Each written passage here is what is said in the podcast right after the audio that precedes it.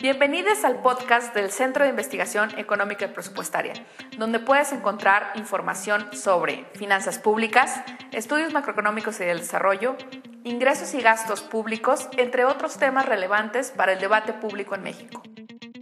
Para mí, en tres palabras, la iniciativa de reforma eléctrica es costo, incertidumbre y futuro.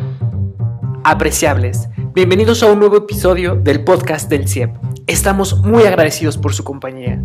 Recuerden que en este podcast, además de conocer temas de finanzas públicas y de análisis actual, también pueden participar con el hashtag en tres palabras.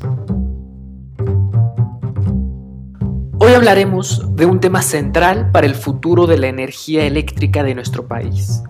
Y es que desde septiembre el Ejecutivo envió una iniciativa constitucional para reformar el sistema eléctrico en México. Pero, ¿de qué se trata esta iniciativa y cómo nos podría afectar a nosotros? De eso hablaremos en este episodio. Para empezar, detengámonos a pensar, ¿de dónde viene la energía que está en nuestra casa, en nuestro trabajo, en la calle? El acceso a servicios energéticos confiables y asequibles es fundamental para satisfacer todas nuestras necesidades básicas. A menos que algo altere la continuidad, no nos enteramos de que existe. Además, sirve para impulsar el crecimiento económico, fomentar el desarrollo humano. Por ello, la importancia de conocer todo el panorama de lo que plantea esta reforma. ¿Mantendremos el esquema actual de generación? ¿Transitaremos hacia fuentes de energía renovable? ¿Qué papel juega la Comisión Federal de Electricidad? Para ello tenemos hoy aquí a Tonatiu Vázquez, especialista en transición energética y finanzas públicas en el CIEP. Donatiu, bienvenido.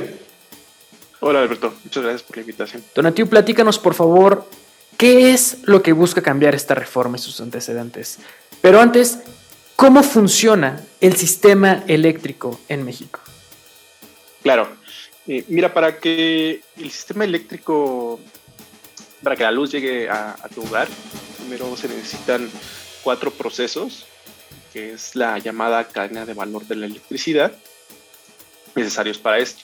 Primero está la generación, en donde en la generación se transforma un tipo de energía primaria eh, en electricidad. Cuando estoy hablando de energía primaria es aquella energía encontrada en la naturaleza, ahora sí que vale la redundancia en su estado natural, que ya puede ser eh, petróleo, gas natural, viento, radiación solar. Eso se convierte en electricidad y es el primer eslabón, generación. Después, esta generación debe de transportarse en las redes nacionales de transmisión y distribución. Son los otros dos eh, componentes de la cadena de valor. Finalmente, el último, el último eslabón es el suministro, en donde ya llega a, a los hogares. Ahora, ya nos planteaste la situación actual con sus cuatro eslabones. ¿Y de estos cuatro eslabones, la reforma eléctrica busca cambiar todos o se enfoca en alguno en especial? Eh, mira, es una muy buena pregunta la que estás este, diciendo. Ese es como, como el, está el, el sistema eléctrico eh, vigente, producto de la reforma de 2013. Lo que quiere hacer esta reforma que se le ha llamado contrarreforma es justamente regresar al, modelo anterior, en donde la CFE sea eh, opere como, un, como una empresa eh, verticalmente integrada en todos los segmentos de, la cadena de valor, pero va mucho más allá. Propone que el SENACE, es decir, el, control operativo de las redes nacionales de transmisión y distribución, sea ahora a cargo de la CFE, es decir, que CFE sea quien, tenga el control de qué planta generadora va, es la que va a entrar, qué energía es la que se va a despachar, eso sería eh, ya llevado a cabo CFE.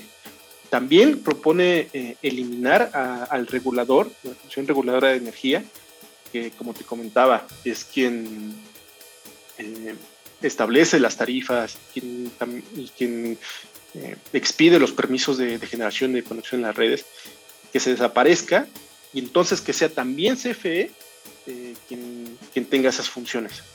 Entonces, lo que estaríamos haciendo en, esta nueva reforma es ceder todo, todo el, control del, sistema eléctrico, su operación, su regulación y, toda la, cadena de valor esté concentrada en, la empresa productiva del, Estado.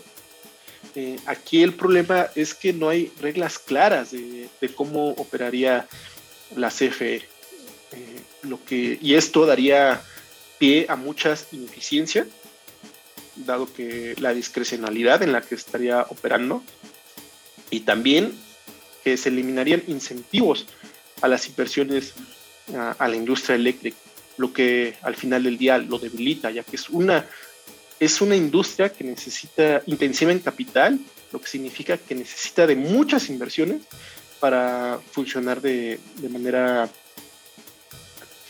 de manera correcta. Ahora, han pasado aproximadamente ocho años de la reforma de 2013, las condiciones en el mercado son distintas, las condiciones de la propia CFE son distintas. En este momento, la CFE cuenta con la capacidad en niveles de infraestructura para llevar electricidad a todos los rincones de México. Lo que vemos es que la, inversión en, en este segmento se ha estancado. En los últimos años lo que ha provocado que haya problemas de congestionamiento en las redes, en donde se pierde el 17% de la energía eléctrica cuando el referente internacional es 8%. Entonces tenemos un problema importante de saturación ahí. Ahora, con respecto a la generación, vemos que el promedio de las, de las plantas de generación de CFE es de más de 30 años, 33 años de antigüedad. Entonces, esto, debido al atraso tecnológico, implica que tienen mayores costos de generación con respecto a las nuevas tecnologías que son justamente las tecnologías solar y eólica. Entonces, no y no solamente es el aspecto económico, sino también el aspecto ambiental. Eh, las plantas eh, de, CFE que se vieron desplazadas ante las nuevas reglas de la reforma fueron realmente las, las plantas de combustión eh, que más contaminan y que tienen más, este, más costos. Entonces, regresar al, antiguo modelo implicará mayores costos de generación y mayores emisiones de gases de efecto invernadero. Eh, sí, tiene, sí tendría en teoría este, la CFE la capacidad de, proveer estas necesidades, pero a un costo mayor debido a mayores costos de operación de esas plantas que antiguas y también al costo de mayores emisiones de gases de efecto invernadero, lo que en un contexto de emergencia climática pues, no es cosa menor. Entonces, si entendí bien, la aprobación de esta reforma afectaría tanto la competitividad del sector, además de que ahora se incumplirían compromisos ambientales previamente acordados. Y además hay un daño en las finanzas públicas. ¿Nos puedes desglosar un poco más estas afectaciones, Tonatiuh? Claro, con mucho gusto. El, el daño a la, a competitividad de la economía se da debido a tener mayores precios de los energéticos. Al estar, eh, al cambiar el, mérito del, despacho económico por, por el despacho de, que prioriza a las plantas de CFE, pues claramente va a aumentar los, los costos de generación, ya que se están viendo desplazadas plantas más competitivas, y eso afecta a los costos de de toda la economía. O sea, afecta los costos de, las empresas, afecta los, los costos de, los centros de trabajo, afecta los, los costos de, que pagamos nosotros como consumidores. Y, aquí, ah, permíteme hacer el, vínculo con finanzas públicas. Eh, si no, este costo, ah, por mayores tarifas, debido a mayores costos de generación, o bien se traslada al, consumidor residencial, o bien se subsidia con mayores eh, recursos destinados a justamente a subsidiar las tarifas eléctricas. Recordemos que, en el presupuesto de egresos de la Federación de 2022 eh, asignó un presupuesto de 73 mil millones de pesos eh, dirigidos a, a este fin de aprobarse esta, esta contrarreforma, aumentarían eh, estos, estos subsidios si es que no se quiere trasladar el, el aumento de la, de la tarifa a los consumidores finales. También otra afectación se da en el pago de compensaciones a inversiones ya hechas. Esta contrarreforma plantea la cancelación de todos los permisos de generación del sector privado. Entonces, esto muy bien podría eh, activar los seguros a la inversión privada que México tiene firmados con distintos países, lo que obligaría al Estado a compensar las inversiones de, estos proyectos ya, realizados. Entonces, esa sería otra, otra afectación a las finanzas públicas. Y finalmente, la afectación presupuestaria que implica mayores costos de salud debido a, mayor contaminación atmosférica.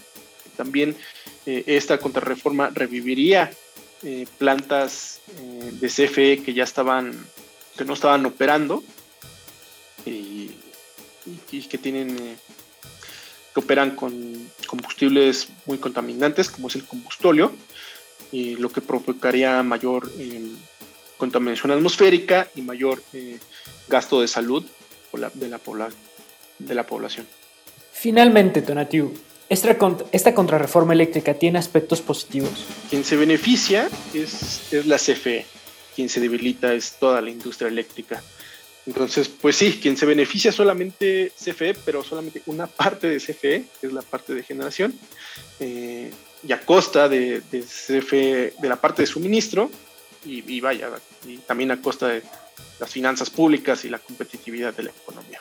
Podremos decir entonces, Tonatiu, que esta reforma busca incrementar el control de la CFE y asimismo pues deja de lado la urgencia de buscar fuentes de energía renovable y con ello pues sus consecuencias para el medio ambiente y la salud, sin hablar más allá en los costos presupuestarios que podría incurrir desafortunadamente desplazando el financiamiento de sectores importantes como la educación, la seguridad, la salud, etc. Muchas gracias por participar, Tonatiu. Para ti, y en tres palabras, ¿qué representa la reforma eléctrica? Para mí la reforma eléctrica representa retroceso, pérdida e incertidumbre. Gracias por acompañarnos y ayudarnos a entender las implicaciones de la reforma eléctrica. Los invitamos a consultar el trabajo que hemos realizado en el CIEP para estimar los costos presupuestarios de la contrarreforma eléctrica en nuestra página de internet ciep.mx y además ahí podrán conocer todas nuestras investigaciones en temas de salud, deuda, energía, educación y muchos otros. Los leeremos en Twitter donde nos encantará saber para ustedes y en tres palabras qué representa la reforma eléctrica. Gracias por escucharnos. Y para ti, ¿cuáles son tus tres palabras? Compártelas con el hashtag en tres palabras en Twitter y Facebook, donde podrás encontrarnos como CIEPMX.